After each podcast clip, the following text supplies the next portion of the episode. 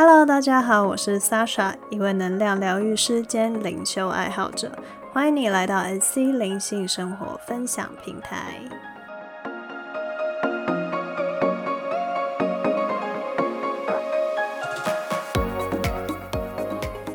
好的，今天来到 episode 第十集了。那之前像在 Instagram 上说的，因为不知不觉已经来到了第十集，所以想跟大家玩一点特别的 Q&A 活动。然后也这段时间，呃，搜集完问题之后，也花了一些时间整理、回答，还有自己思考等等。那今天我们就来分享大家问的问题吧。那废话不多说，立刻进入第一题。想要问 Sasha 是怎么走上灵性的道路的？呃，其实我最一开始会走上灵性的道路，是因为家人生病的原因。那大概在呃六七年前的时候，因为我家人是被诊断出癌症的关系，那当时其实是为了协助我的家人去抗癌，我才开始研究相关的一些病理的书籍。所以其实最一开始，我并不是马上就接触灵性。那对当时我来说，灵性甚至不是一个我脑中会有的词汇。那神秘学啊，或者是占卜等等的，我都会觉得就是只是一个很神秘、很神奇的领域。那跟我是不太相关的。那当时我为了帮家人找出生病的原因，我看了很多书之后，才发现。现代人会生病的一个最大的原因，就是因为压力这件事情。现代的人因为压力很大，所以造成身心灵失调，然后导致身体的机能失去平衡，所以才会产生癌症这种重大的疾病。那我这边说的是主要的原因，当然还有遗传啊、环境等等，那就不在呃我的讨论之内，因为那也不是我家人会生病的主要的造成因素。那相信，如果讲到压力的话，大家都知道，其实压力是主观性的，也就是说，同一件事情，不同的人不见得都会有相同的反应。那相对应产生的压力，就当然也会不同，也就是我们俗称说的抗压性的差异。那压力的产生又会跟一个人的想法有关，也就是说，在理解这一点之后，我才开始去更深入的探索人类心智的想法，像是我们的想法是怎么产生的，我们脑袋都是怎么运作的，怎么想的，跟为什么我们会这样想。那很奇怪的，就是在刚开始的时候，我都是看比较多心理学的书等等的。那后来为了疗愈心理，也就是我们讲的内在小孩啊，或者是疗愈过去，转换我自己个人的想法，渐渐的我就开始慢慢的跟接触灵性相关的意识。潜意识还有不可解释的巧合现象等等，宇宙的运行，就慢慢慢慢的踏入了这方面的领域。然后我也发现，就是自己看的书，开始，比如说去书店的时候，会看到那个架上的标语，就看的书开始从心理学涉足宗教、玄学等等。就越来越来往灵性这个领域去发展，那加上我自己也会去实验书中一些冥想、自我疗愈的方法，所以后来就渐渐走上灵性的道路。那呃，有一个我也想要讲的，就是我现在回头看才会发现，说就像我第一集呃 Podcast 第一集讲的，灵性其实并不是一条特别的道路，而是就跟我们的生活是完全融合在一起，是不可分割的。也就是说，灵性就是生活，生活就是灵性。只是过去，因为我对这个世界理解的不够多，都是用比较单一的视角，我自己个人以前的心智在体验生命，才会觉得说灵性跟我是分开的，好像是一个次文化或是特殊族群喜欢的东西，但其实并不是这样。所以每个人嗯开始意识到灵性的契机都不太一样。不过跟大家分享，我其实是因为家人疾病的关系，才会开始发现这一连串的奇迹。好的，第二题，你最神奇的经历，我觉得这题还蛮可爱的，而且其实我有点苦恼，因为我个人觉得神奇的经历真的蛮多的，好像很难说列举一个最神奇的。然后，呃，比如说像我刚出社会找工作的时候。那因为我当时其实很想进入时尚产业工作，但是因为我们家还有我过去的科系背景都没有相关的门路，然后当时我也面试了很多不同产业、不同类型的工作，因为就是在找工作的当下也蛮焦虑的，就当时我自我价值的议题也有还没有清理的很完整。所以其实就是一方面很想去从事时尚的工作，但一方面又很焦虑，就是去试了很多不同的面试，那也都不满意，因为就觉得不是自己想从事的行业。然后有一天面试完的时候，我就觉得心情很不好，很心灰意冷，就是有一点万念俱灰。我就回到家，躺在家里，我就想着说，我到底要怎么样，就是才可以进入时尚产业的工作。但是最神奇的就是，在我产生这个念头的下一秒，我就正在划手机的时候，我就突然接到一通来自一个台湾时尚杂志编辑的电话，然后请我去他们的公司面试。那这个面试的结果，当然后来也是顺利的去录录取了这一份编辑的工作。那这件事情，嗯，对我来说，当下其实是 timing 非常神奇的，就好像我突然在心中产生了一个很强烈的意念的问题，投射到宇宙，然后马上一秒钟之内，宇宙就给了我回应。而且这件事还有另外一个神奇的点，就是，呃，我事后其实有问过那个通知我去面试的编辑，他是怎么收到我的履历的？因为其实，呃，当时我投了很多公司，时尚的也好，不是时尚的也好，但是我就是没有投递履历到这一家公司。但是，到底为什么他们会通知我去面试呢？然后这位编辑他事后也跟我说，他其实想不太起来我到底怎么收到我的资料的，所以这件事情对我来说就是非常典型的，也许可以说是巧合，但对我来说真的是很神奇。那也可以回应，就是呃《牧羊人奇幻之旅》那一本书里面讲的一句话，就是当你真的很想做一件事的时候，宇宙它真的会联合起来去帮助你完成。那对我来说很神奇的事情，还有像今年我会开始疗愈别人，就是开始咨询个案，也是一个因为一个很神奇的转折，就是在年初的时候，我决定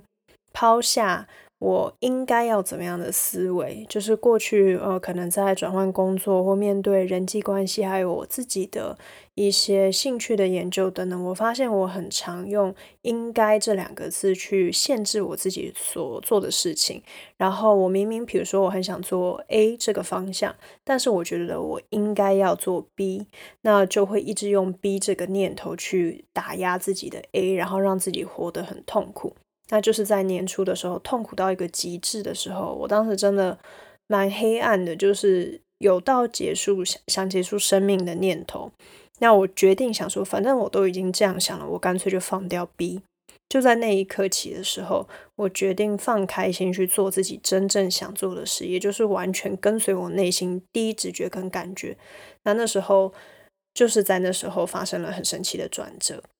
我当时公司的一位同事，他同时也是一位疗愈师，就突然问我说，愿不愿意去当他 reading 的对象？然后他也在帮我解读的过程中，告诉我说，我是一位疗愈师，因为我同时很好奇灵性对我的意义，所以在 reading 的当下，我有问这一题，然后获得了这个答案。那这位疗愈师也告诉我说，要持续做疗愈这件事情，去分享，呃，可能我在冥想或者是思考的时候得到的一些灵性的智慧等等。那也促，他也鼓励我，就是可以从自己的身边的朋友开始去做 reading 跟疗愈这件事情，那才促使我开始去疗愈跟帮助他人的道路。那这些 sign 其实都是我觉得很神奇、很神奇的事件，就很像说时机到了的时候，宇宙它自然会去派人来通知你，或者是呃告诉你说，哦，你差不多可以开始做这件事了，或是你可以感觉到。你的内心有一个很强大的意念，就是觉得我应该是时候到了要做了。那这些其实对我来说就是非常神奇的。那你也会觉得说，其实就很像自然顺了的感觉，心顺了的感觉。那当然对这一切我也会觉得非常非常的感恩。所以对我来说，神奇的经历就是呃很神圣的，就是你可以感觉到好像宇宙真的在回应你，那内心也会觉得非常非常的感谢。好的，第三题，请问我们要先满足物质的生活，再去追求灵性，还是追求灵性就是抛弃物质呢？嗯，这个问题我在咨询不同的个案的时候，其实都有蛮多人会提到类似的方向。那也有很多个案会直接提出，就是物质跟灵性这方面的疑问。那对于物质跟金钱，其实我觉得是很类似的概念。我觉得大家都可以思考一下，也可以思考看看我接下来要说的几句话对你而言的，呃，引发你心情产生什么样的感觉？第一，金钱跟物质不是罪恶，也不是抵触的。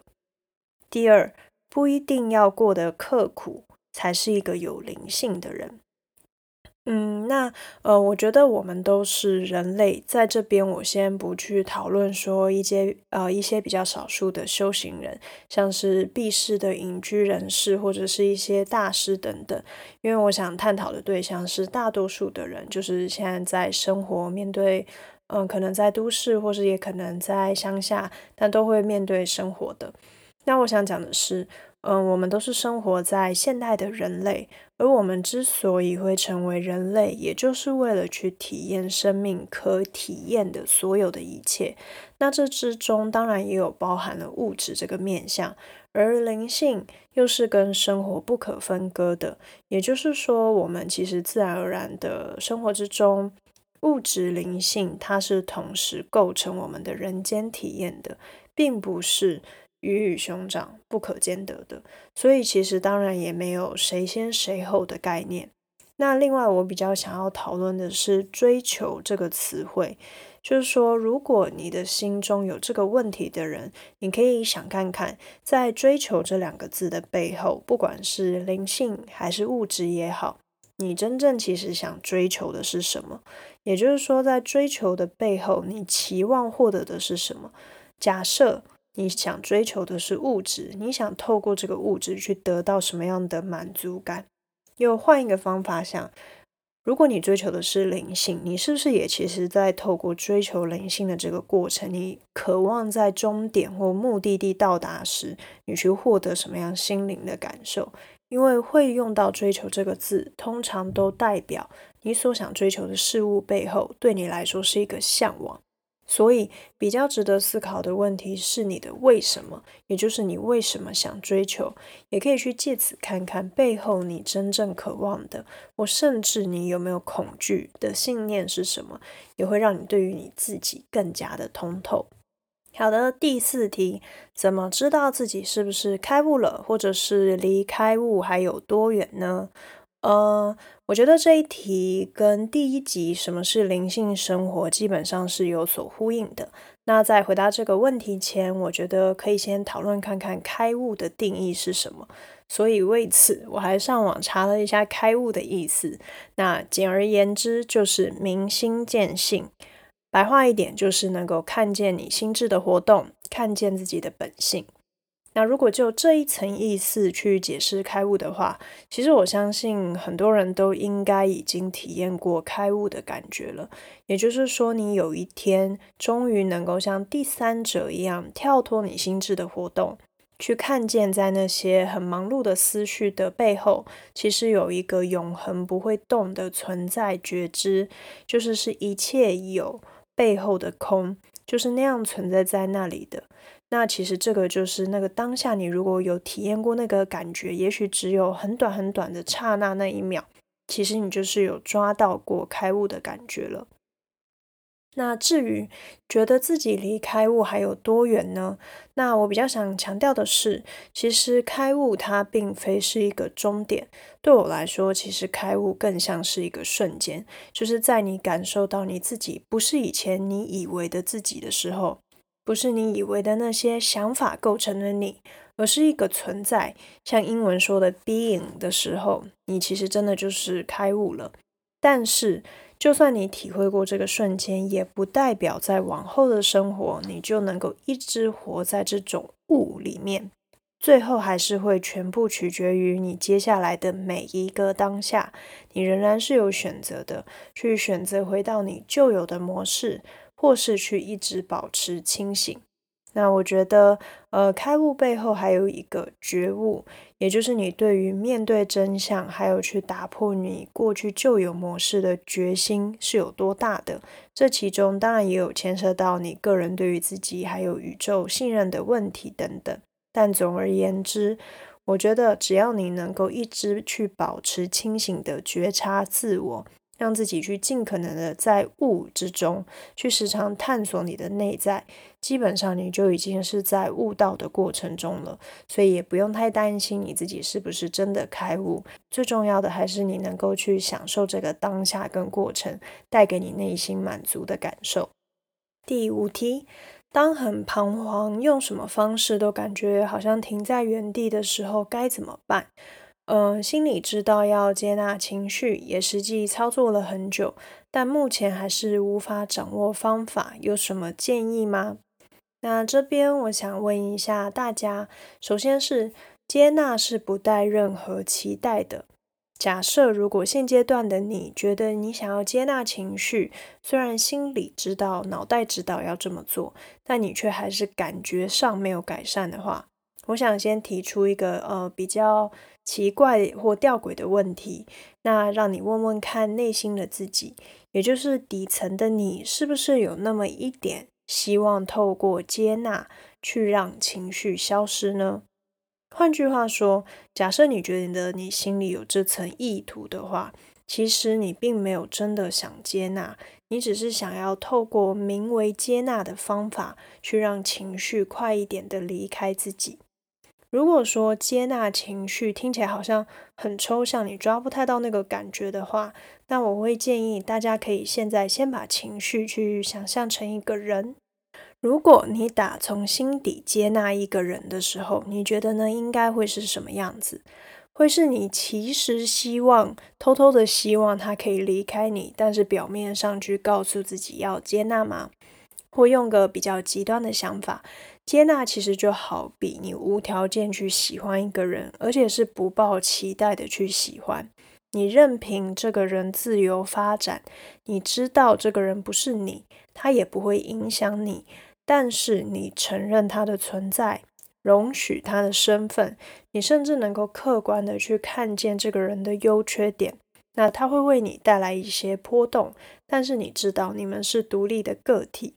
那以上是请大家将情绪去想象成人的例子，大家可以去揣摩一下接纳的这个感觉，你自己对于接纳情绪这件事情的程度又可以到哪里？那这边也想跟大家说明，情绪它并没有任何的不好，彷徨也是。常常我们其实需要做的是去看见造成情绪的想法的路径，去知道说，当你能够观察自己的情绪，你就已经是背后那个更大的觉知了。也就是说，情绪不是你，情绪更无法掌控你，你是比它更大的一个空间。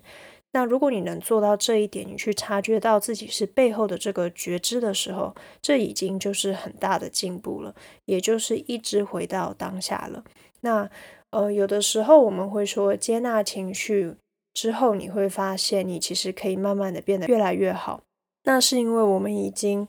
呃，可能经历过这个顺序之后，我们得出这样的结论。但很多时候，在得到结论以前，我们是先透过一步一步的去放下，然后才会知道说，原来接纳会造成这样的好处或者是后果。所以，与其先去预期你会获得怎么样的成果，不如你先去享受接纳的这个当下。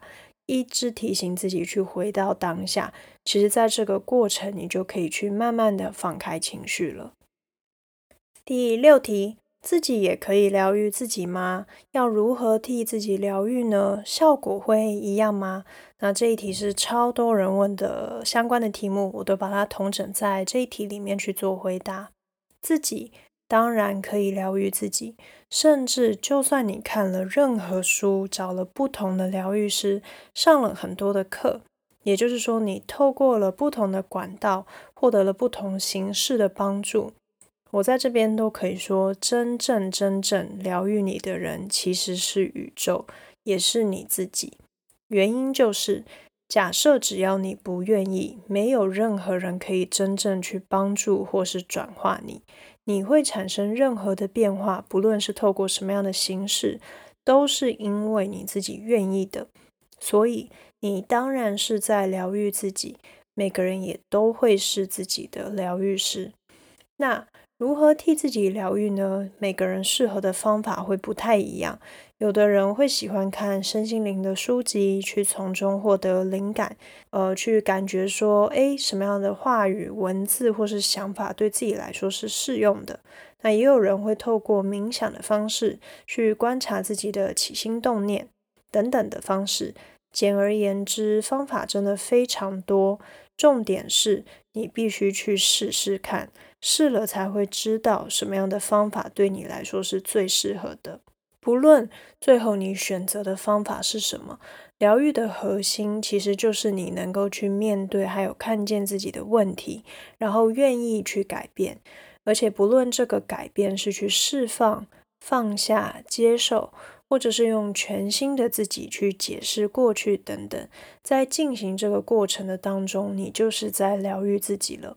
那么至于效用的问题，也就是说，如果我自己疗愈自己，效果会一样吗？这就会取决于你有多相信，还有多信任自己。另外就是对于你自己生命的信任，还有耐心的程度，这些都会是相关的。那还是那一句话，如果你想要疗愈自己，也想知道效果如何的话，你必须试过才会知道。只要你对于这个过程保有足够的耐心，一直不停的进行研究跟钻研，你就会慢慢的去找到适合你自己的道路。渐渐的，你就会抓到疗愈自己的感觉了。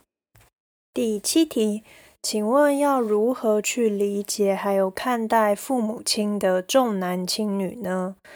嗯，这里我会说，其实每个时代都会有不同的价值观跟理念，那这些东西基本上都算是集体意识还有信念，大多数的人当时去相信什么。那因为这里有提到性别，就好像同性恋的这个议题，在过去保守的年代是非常不被接受的，大家应该或多或少都有感觉。那现在渐渐的，大家都能够用开放的态度，越来越多人去面对每一个人真实的样貌，还有自己的选择。也就是说，其实像重男轻女这样的传统，它就是一个信念。一个人会重男轻女，就可以看看他在重男轻女的背后，他相信的是什么，或者是他有可能从来没有意识过这个问题，他只是因为社会告诉他是什么，他就相信什么。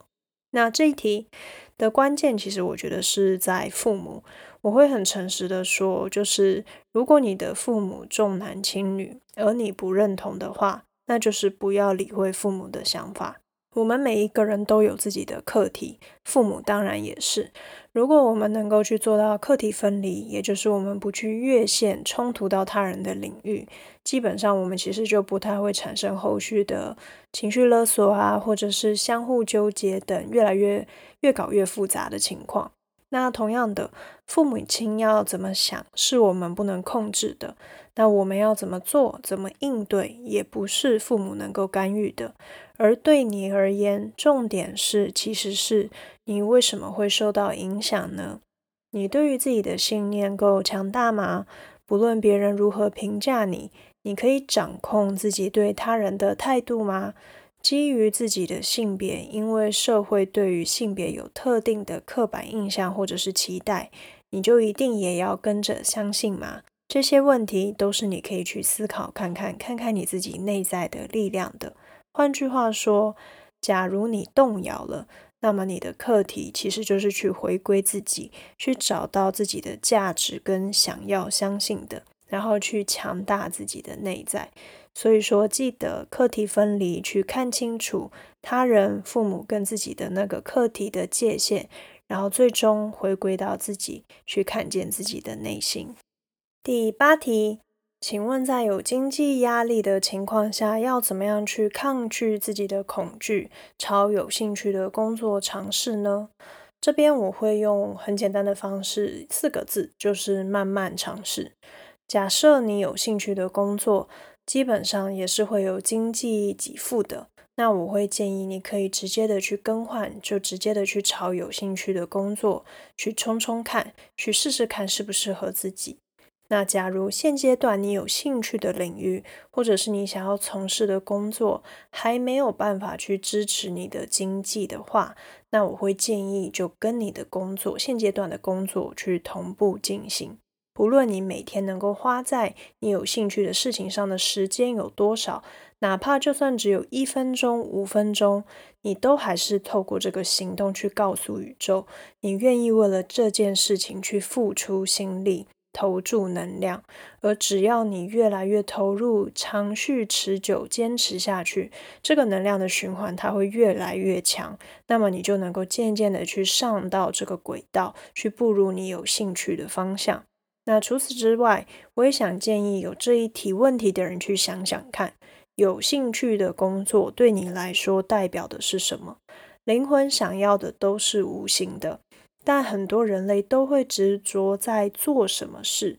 从事什么行业，更有很多人在投身自己觉得有兴趣的工作后，发现诶，怎么好像自己又没有感觉了，然后就从此觉得很茫然，不知道该做什么。这个基本上原因就是因为你没有清楚你自己认为有兴趣的工作的背后的动机是什么。做自己有兴趣的工作，你背后真正追求的价值是什么呢？是自由吗？还是你想要创造？还是你对于美有特定的坚持？那每个人都不一样，每个人也都会有各自自己的答案。但最需要的还是你要面对自己的内心，去找出这个核心的动机。这样你在执行目标，去朝你所谓有兴趣的方向去发展时，你也能够更清晰的自己在做什么。那如果接下来遭遇到任何挑战或者是困难，甚至是你想要再转换跑道的时候，都会没有问题，因为你知道你自己核心的价值是什么，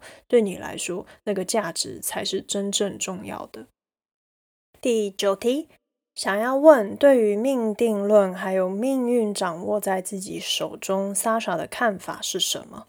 好，以下是我的看法跟自己的经验总结，提供给大家参考。对我来说，命定论还有命运掌握在自己手中这两个概念是同时存在的。我们的信念去创造了实相的生活，而信念如何又取决于我们的选择。这部分我会说，命运的运是可以改的，你的命会如何运行，取决在于你自己的决定还有选择。那为何我会觉得命定这个概念也是同时呃存在在宇宙中的呢？是因为在于有一些事情是我们有感觉之前就已经决定的了，比如说你的父母、家庭、你成长的环境、你会遇到谁。虽然说这些是你灵魂在你投生就是投胎之前的安排，但是大多数人都忘记了做这个选择的感受。而且人跟人之间，其实也有很多我们不同的自由意志交互影响。换句话说，我们个人选择之外的，也有很多我们不能控制的别的影响因素。那这个部分，我就会觉得它是比较偏向于命定论的概念，也就是俗称的宇宙的安排。那不过，我这边也想讲的一点就是。撇除刚刚说的，比如说类似父母啊、身体等这种感觉你与生俱来的选项，除此之外，绝大多数面对生活近乎百分之八十的状况，都是我们可以选择的。假如你觉得自己常常是处于没得选择的状况的时候，请冷静，并且同时诚实的去看看你自己，是不是只是面临的选项都不令你满意，才会有这种感觉。换句话说，你其实还是有的选，只是比较像是两害相权取其轻的概念，而影响背后选择的，通常就是我们自己内心的信念了。所以，其实最终最终还是会回归那一句话。挖掘你自己的内在，你就会让自己越来越通透，去看清楚你自己的生命是如何运作的，你如何去带领你自己，慢慢慢慢的走到你现在的这一步的。好的，第十题，很多人都想知道的，如何连接高我？如何连接天使、高灵，或者是如何连接宇宙呢？那冥想是一个非常非常推荐的方法，也是我很常跟个案提到的原因。其实就在于冥想是让你能够看见自己脑中的思考。那透过静心的这个动作，当你能够静下来，让思绪静空慢下来，静心的时候，你就在你的内在去创造了空间。有了空间，自然你就可以更感知到除了你自己之外不同的能量，那也不会只限在你自己的剧本里面。那假设你是一个对于冥想没有兴趣的人，你其实也可以去做意念的设定。比如说，你可以去跟你的高我沟通看看，请他在实相，也就是生活中去显现特定的物品，让你去确认你是否有可呃有跟他连接上，也就是我常常在 Instagram 上去分享的实相游戏。又或者，你可以去做提问的意念设定，就是比如说，也许呃在生活之中，你对于某件事情有一些疑问，你想要问你的高我，那你可以问他。问完他做完这个意念设定之后，接下来请看看在生活中去留意你会收到什么样的讯息，不管是你看到的招牌、文字、书籍，或者是电视广告，或者是你随意间划手机打开来看到的资讯，又或者是任何谁跟你讲了什么，这些其实都是 sign。其实不管是高我、天使、宇宙都好。连接这种事情真的没有想象中的抽象或者是神秘，它基本上就是去提高自己的觉察力，也就是在对自我之外，更是对你生活周遭环境任何细节的觉察。我们的生活每一刻其实都没有巧合，都是能量不停的在流动，还有你内在的投射去展现。基本上只要一个人的心能够够敞开，愿意去听、去看、去观察的话，生活里处处都是讯息跟赛，一定都有迹可循。高龄们随时都在跟你们讲话。只要渐渐的，你可以去让自己脱离你的剧本，静下来，让自己去跟着宇宙流动的话，你一定就可以慢慢的抓到这种所谓连接的感觉。其实，其实到最后你会发现，我们没有任何一刻不是在连接的，也就是当我们活着呼吸的每一刻。我们在生活的每一刻，我们都在跟宇宙连接。在讲这句话的同时，现在录音的这个当下，我可以感受到我讲话的当这个，我现在很激动。这个 moment，宇宙就在给我一个很大的 yes，就是没错。我们讲到这边，不知道为什么我突然有点感动，就是真的，我们每一刻。都在跟宇宙同步接轨，都是在跟合一的意识去连接，只是我们真的自以为没有忘记了，现在我们的剧本里。所以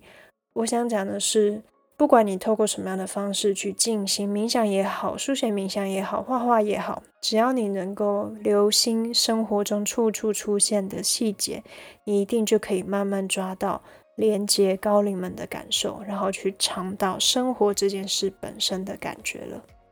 好的，十题的 Q&A 总算录完了。这一集真的非常的长，假设你全集都听完的话，真的非常感谢你的耐心还有倾听。非常非常感谢你的支持。那一样，假如你对于我的内容喜欢的话，你可以订阅我的频道，或者是到 Facebook 上搜寻 SC 灵性生活，也可以到我比较常用的平台 Instagram 上输入 Sasha Chen 底线 SC S A S H A C H E N 底线 SC 来跟我进行分享交流。我一定都会让我自己准备好的时候去回应你们的私讯或者是留言都好。那非常谢谢你的收听我们下次再见拜拜。